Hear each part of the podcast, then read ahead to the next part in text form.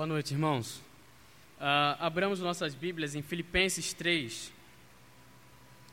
carta do apóstolo Paulo, à igreja de Filipe, no capítulo 3, do verso 1 ao verso 11.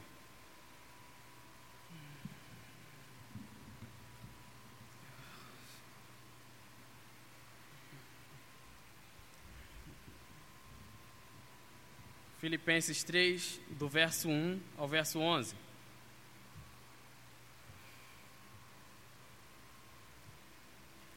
Peço que os irmãos acompanhem, estarei fazendo a leitura. Quanto ao mais, meus irmãos, alegrem-se no Senhor. Escrever de novo as mesmas coisas não é um problema para mim e é segurança para vocês. Cuidado com os cães, cuidado com os maus obreiros, cuidado com a falsa circuncisão, porque nós é que somos a circuncisão. Nós que adoramos a Deus no Espírito e nos gloriamos em Cristo Jesus, em vez de confiarmos na carne. É verdade que eu também poderia confiar na carne. Se alguém pensa que pode confiar na carne, eu ainda mais Fui circuncidado no oitavo dia, sou da linhagem de Israel, da tribo de Benjamim, hebreu de hebreus, quanto à lei, eu era fariseu, quanto ao zelo, perseguidor da igreja, quanto à justiça que há na lei, irrepreensível.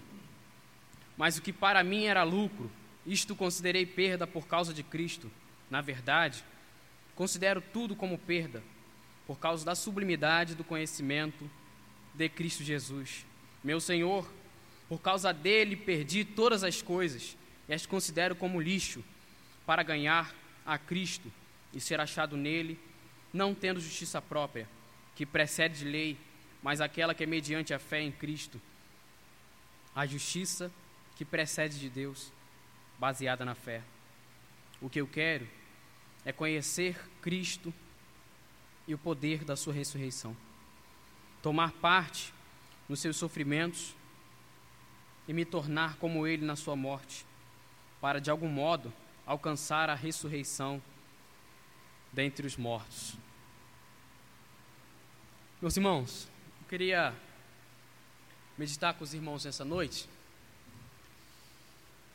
sobre o tema Encontrando a minha identidade em Cristo. Irmãos,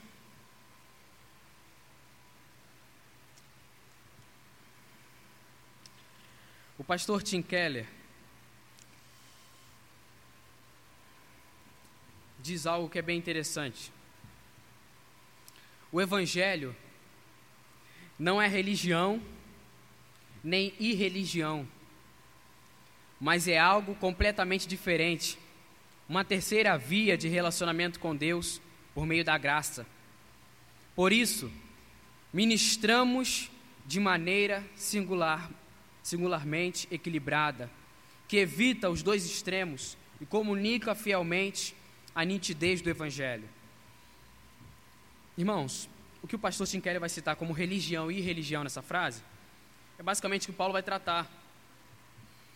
Em todo o capítulo 3 até o capítulo 4, verso 1, que é basicamente tanto o legalismo como também o antinomismo ou alguma perspectiva de libertinagem sobre a lei. Paulo, no verso 1, ou melhor, do verso 1 ao verso 6, Paulo vai listar algumas coisas. O verso 1, Paulo diz: Quanto a mais, irmãos meus, alegrem-se no Senhor. Escrever de novo as mesmas coisas não é um problema para mim e é segurança para vocês. Paulo, irmãos, vai se alegrar em escrever as mesmas coisas que ele já escreveu no capítulo 2, fazendo afirmações sobre a pessoa de Jesus Cristo.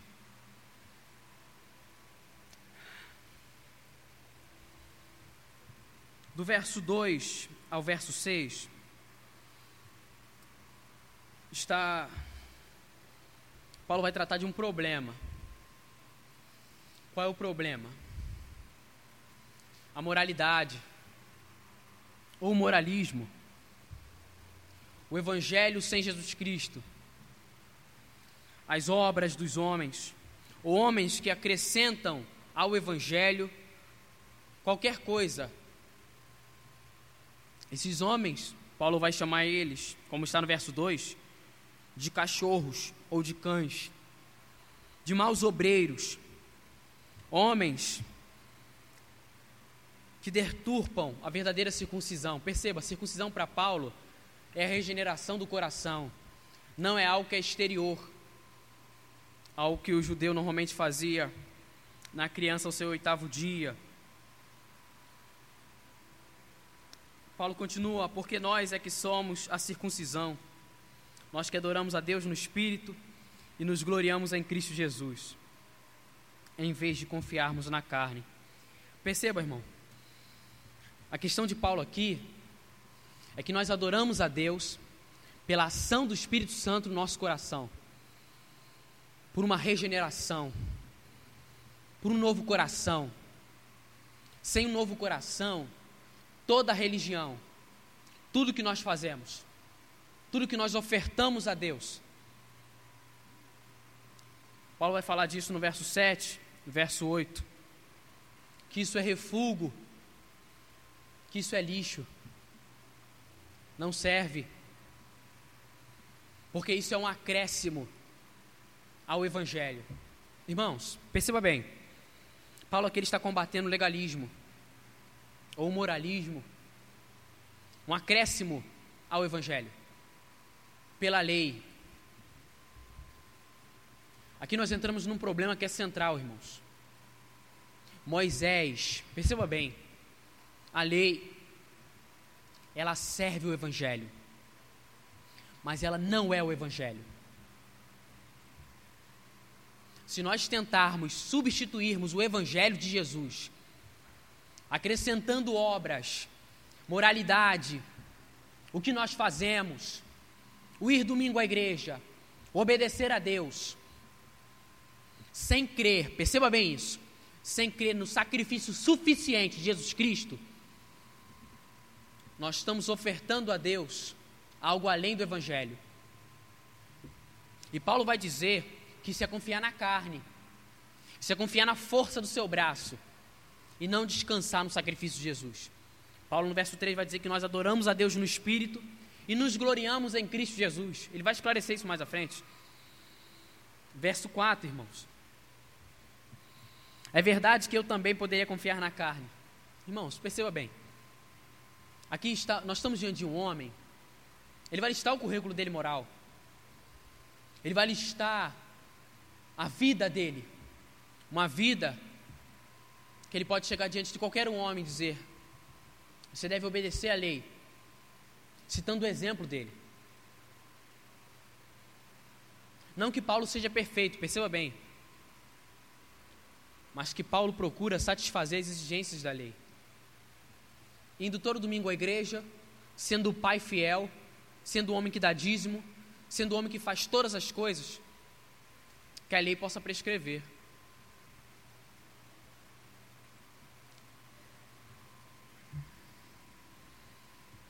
Paulo continua: se alguém pensa que pode confiar na carne, eu ainda mais.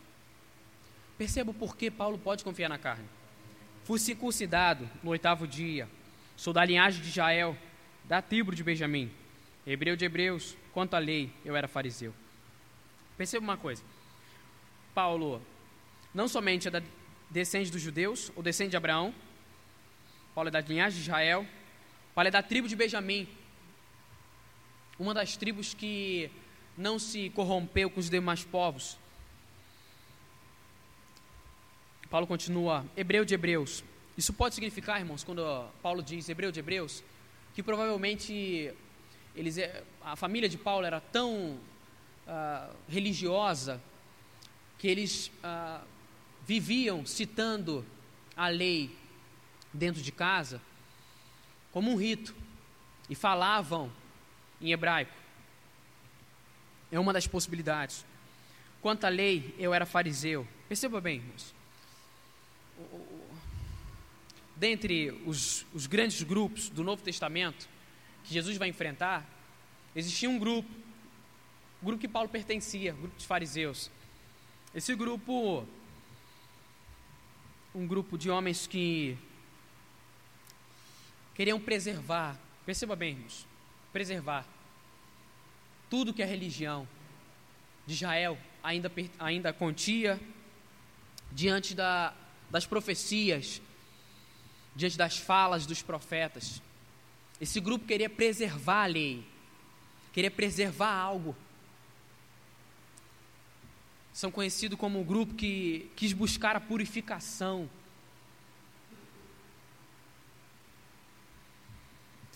Paulo continua quanto ao zelo perseguidor da igreja. Homem que quis preservar a religião a tal ponto, perceba bem, ele chegou a um ponto de cegueira, de desobedecer a lei, de perseguir e matar pessoas. Ele continua. Quanto à justiça que é na lei, irrepreensível. Homem que seguiu a lei de forma estrita, irmãos, de forma perfeita. Irmãos, verso 7. E aqui nós nos encontramos com Jesus, com o Evangelho. E não mais com o currículo moral de um homem, e não mais com a lei, ou com a obediência moral da lei. A partir do verso 7, nós abandonamos as exigências da lei, as afirmações de um homem sobre o que seja obedecer à lei. Nós entramos no espírito da lei, no centro da lei. O que é o centro da lei? O amor a Deus sobre todas as coisas e o amor ao próximo como a ti mesmo. Paulo vai dizer: Mas o que para mim era lucro, isto considerei perda por causa de Cristo. Perda, aqui no verso 7, no grego, significa prejuízo. Paulo considerou prejuízo, perceba bem, ele abriu mão de todo um currículo moral para ser encontrado no Evangelho. Irmãos, aqui nós entramos num problema. A nossa identidade, diariamente, ela é questionada pelos homens, por nós mesmos, pelas coisas que existem. Então nós sempre precisamos de que, de que alguém nos afirme, nós precisamos nos encontrar, perceba bem, enquanto seres criados à imagem e semelhança de Deus. Houve um problema sério em Gênesis 3. Qual é o problema? Perder Deus como origem, origem de sentido para a alma de um ser que vai trazer resposta para a existência. Então, o que Paulo está dizendo aqui, irmãos, é que nós facilmente nos perdemos dia a dia e buscamos a nossa identidade ou sentido para a nossa existência nas coisas temporais, nas coisas criadas por Deus. E elas são fonte de frustração. O currículo moral de Paulo, talvez você não se enquadre, até porque nós estamos no século 21. Nós estamos no meio de um caos, meios enchentes de Realengo, de outros bairros, meio a tanto problema que o mundo moderno vive, meio questionamentos da alma. Você e eu, diariamente, estamos buscando uma coisa: resposta para continuarmos vivos e vivendo. Então, o que Paulo está dizendo, aonde está o seu coração? Onde está o meu coração? Onde nós estamos tentando buscar sentido para a existência? Isso está solucionando? Isso responde quem nós somos enquanto seres humanos? E o que Paulo está afirmando aqui, até o verso 6, perceba bem, é que ele tentou buscar justificação salvação, redenção no que ele faz, no que ele melhor dizendo, no que ele fazia enquanto religioso. Só que aí, irmãos, nós temos uma questão: todo homem é religioso. E a pergunta que fica é: quem é o seu Deus e qual é a sua religião? Você adora a Deus ou você adora um ídolo? Aonde estiver teu tesouro, ali estará o seu coração. Verso 8. Na verdade, considero tudo como perda, por causa da sublimidade do conhecimento de Cristo Jesus, meu Senhor. Então perceba, sublimidade aqui é hipereco. É uma grande coisa. Paulo está dizendo que encontrou tudo, porque ele encontrou algo sublime. E perceba bem, a palavra aqui, conhecimento, não é somente algo que responde ao intelecto, mas que responde, corresponde à questão do coração, de quem nós somos. Qual o sentido para a alma, para a vida, para continuar vivo? O que é ser um ser humano? Perceba bem isso. Essa é a intenção do texto. Quem é você? Onde você se encontra diariamente? Onde você está encontrando resposta para a sua alma? É na sua dívida? É em pagar o que você tem como dívida? É em trabalhar? É sustentar a sua família? Mas perceba bem, se é isso, você encontra, encontra frustração na realidade. Porque a vida não tem sentido sem aquele que é a base ou a fonte do sentido, que é Deus.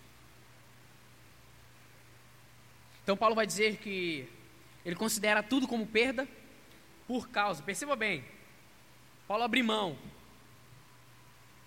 por causa da sublimidade do conhecimento de Cristo Jesus, meu Senhor, desse grandioso conhecimento. O que esse conhecimento fez com Paulo? Por causa dele, perdi. Perceba bem, é o texto que está dizendo. Leia o texto. Por causa dele, perdi todas as coisas e as considero como refúgio ou como lixo, como esterco. A ênfase do texto é essa. Eu perdi tudo. Por que eu perdi tudo? Porque tudo com relação a Cristo e ao conhecimento de Cristo Jesus se reduz ao nada. As coisas da vida não podem trazer resposta à alma. Nós não podemos nos salvar como muitos ideais no mundo contemporâneo tentam fazer. O capitalismo, o consumismo, ou quem sabe até mesmo, e isso é interessante, não sei se você já percebeu isso. Você vai ao shopping, perceba bem, de forma bem breve, você vai ao shopping,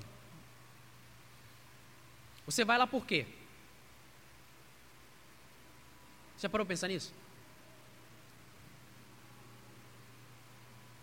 Perceba, o shopping, o sentido filosófico da coisa, é um templo religioso, é um templo ao Deus do consumo. E por quê? Perceba bem isso. Porque nós temos que ter contato com essa realidade, principalmente nos nossos dias. Porque nós queremos negar a morte. Porque você acha que os artistas e as grandes pessoas da nossa sociedade, os ricos, fazem diversas plásticas e coisas desse tipo, para fugir da realidade. E o que a realidade nos diz? Que na temporalidade, que no dia a dia, nas coisas, não tem salvação. E que nós vamos morrer. Traduzindo, tudo que nós estamos conquistando, o que nós vamos ser, vai acabar. Então, o consumismo é nada mais e nada menos do que a negação, perceba bem isso. A negação não somente da morte, mas buscar o sentido para a alma. Responder à sua limitação social, se auto-justificar, justificar suas limitações culturais, suas crises, seus questionamentos, quem você é. E a resposta de Paulo é: eu considero tudo como, como refúgio ou como lixo para ganhar a Cristo. Perceba bem, aqui nós entramos no centro do que é o cristianismo. Você nem eu nós não podemos nos justificar. Moralidade, ritos, boas obras, Nós não podemos confundir o resultado do Evangelho com o Evangelho, ou com o que é o Evangelho. O Evangelho é o que Jesus fez. O Evangelho é a morte substitutiva de Jesus. O Evangelho diz com quanto à encarnação, a morte, a ressurreição de Jesus e a descida do Espírito Santo sobre a igreja. Isso é o Evangelho. Nós não podemos confundir a graça de Deus, que é o Evangelho, com a nossa resposta ao Evangelho. A fé, perceba bem, a nossa fé, ela não tem validade por si mesma. Ela não é um fim em si mesmo. A questão não é a fé, necessariamente, mas é o Deus que dá graça e acrescenta a fé ao coração, e a fé é uma resposta. Perceba bem, a questão da fé é o objeto da fé. É Jesus Cristo. Isso é o Evangelho. O que nós acrescentamos a isso, aos méritos de Jesus, ao que Jesus já fez, é refúgio para Paulo, é lixo, é sem sentido, é totalmente nulo. E se a nossa religião, perceba bem isso, se a nossa religião é o que nós fazemos, nós estamos perdidos. Se a nossa religião, ela se resume, perceba bem, ao resultado do evangelho e não ao evangelho, não que Jesus já fez, nós estamos dizendo que Deus mentiu, que ele é mentiroso.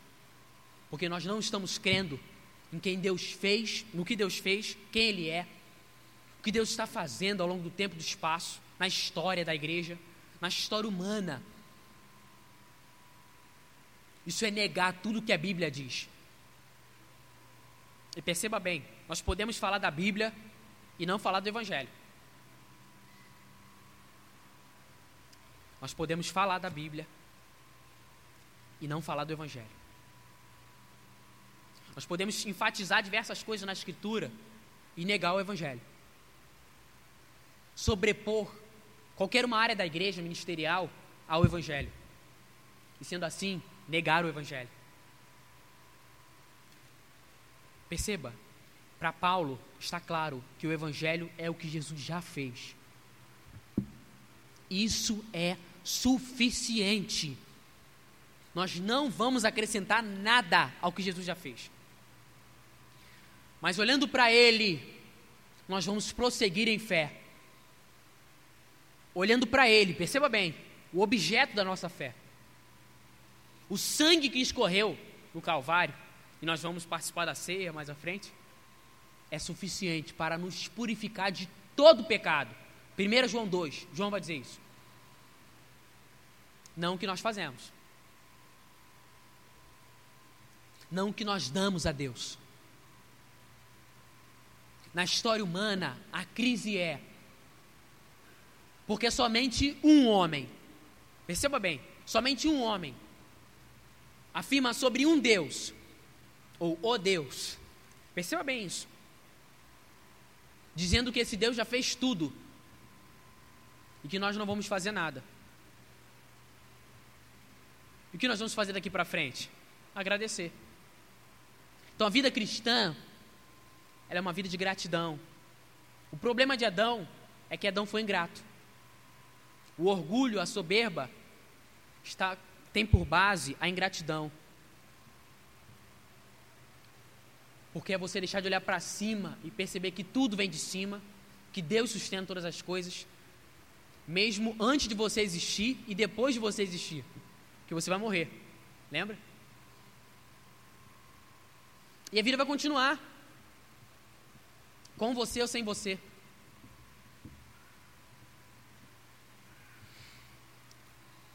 E ser achado nele, não tendo justiça própria que procede de lei, perceba bem, não tendo argumento diante de Deus, mas sem argumento. Sem argumento. Nós não temos argumento. O problema moral no cristianismo, o principal problema moral no cristianismo sempre está, perceba bem, sempre está relacionado a uma coisa: quando homens e mulheres começam a crer mais em si do que em Cristo. É isso que Paulo está falando. Que a santificação não é olhar para dentro de si, é olhar para fora de si, é olhar para Jesus. Que o cristianismo é um chamado para fora de si. Isso nunca houve na história. As religiões nunca falaram disso. Os homens não sabem o que é isso. Então perceba, o que é central no cristianismo? Receber um novo coração. Sem um novo coração, nós vamos discutir periferia da fé, não o que é central. Nós vamos falar de Moisés, mas não olhar para Jesus. Nós vamos discutir doutrina sistemática, mas não olhar para Jesus. Você se encontrar com o diabo, se encontrar com o demônio, porque quando você peca, você não tem mais coragem de tomar ceia. Com graça.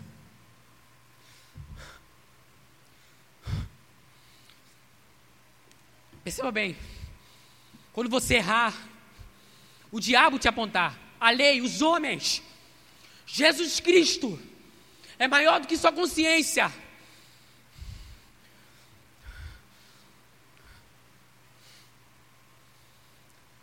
Isso é tudo.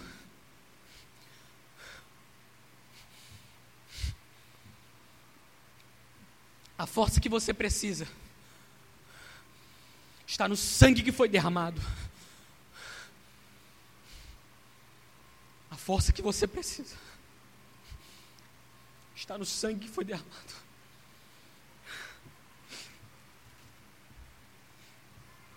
Paulo continua. Mas aquela que é mediante a fé em Cristo, a justiça que procede de Deus baseada na fé. Perceba bem isso, irmãos. O coração da mensagem evangélica é que de fé em fé, de fé em fé, nós estamos caminhando por causa de Jesus. Se você compreende ou não a confissão de fé de Westminster, perceba bem isso se você compreende ou não teologia sistemática, se você compreende ou não os grandes livros teológicos, não me interessa. A questão é: você compreende, entende quem foi Jesus? A pessoa e a obra de Jesus Cristo é suficiente? Isso é o cristianismo.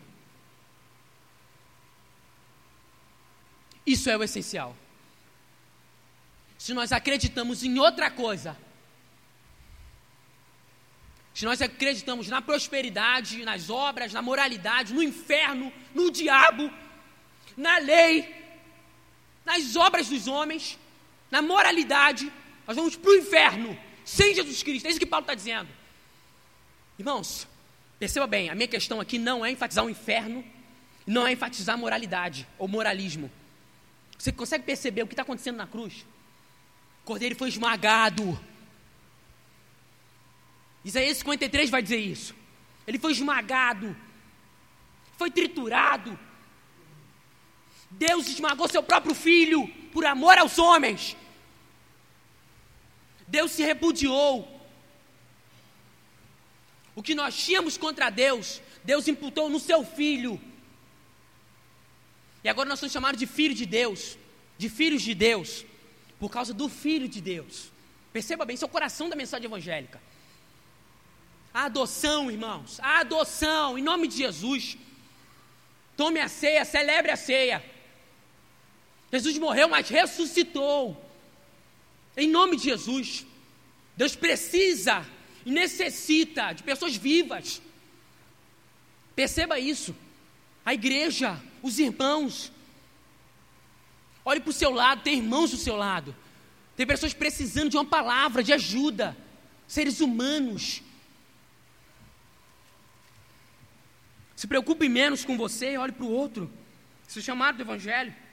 Paulo diz que eu quero é conhecer a Cristo e o poder da sua ressurreição. Tomar parte nos seus sofrimentos e me tornar como Ele na sua morte, para de algum modo alcançar a ressurreição dentre os mortos. Perceba bem que Paulo quer abandonar é o que ele pode ter como fonte de autojustificativa, como aquilo que ele pode se defender quando as pessoas acusarem ele, quando disserem que ele não é um apóstolo verdadeiro, quando disserem que ele não ama as ovelhas, as pessoas, quando disserem que ele só está atrás de dinheiro. Pergunta que fica é: do que é que o diabo te acusou essa semana? Do que é que a lei te acusou durante essa semana? Se Jesus Cristo morreu e ressuscitou?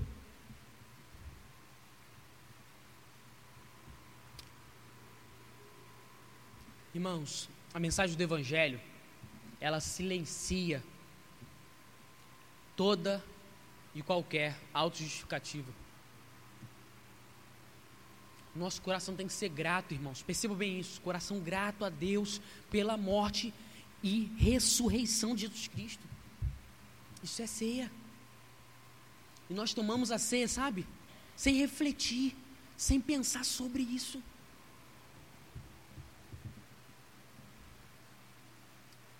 E o diabo sempre nos acusa e nós ficamos, sabe, tentando nos justificar. Lutero vai dizer, isso é interessante, os escritos de Lutero, que uma vez o diabo foi acusar Lutero. Lutero sem força em cima da cama. Lutero mete a mão na tinta.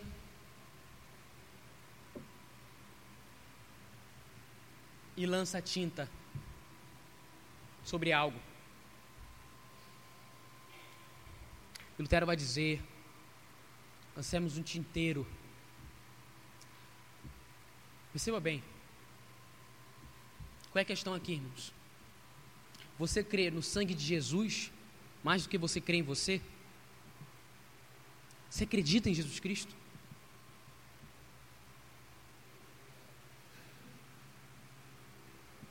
O que é que nós estamos meditando durante a semana? Quem é Deus? O sangue de Jesus. Já para eu pensar nisso? Irmãos, que Deus manifeste graça ao nosso coração e nos abençoe.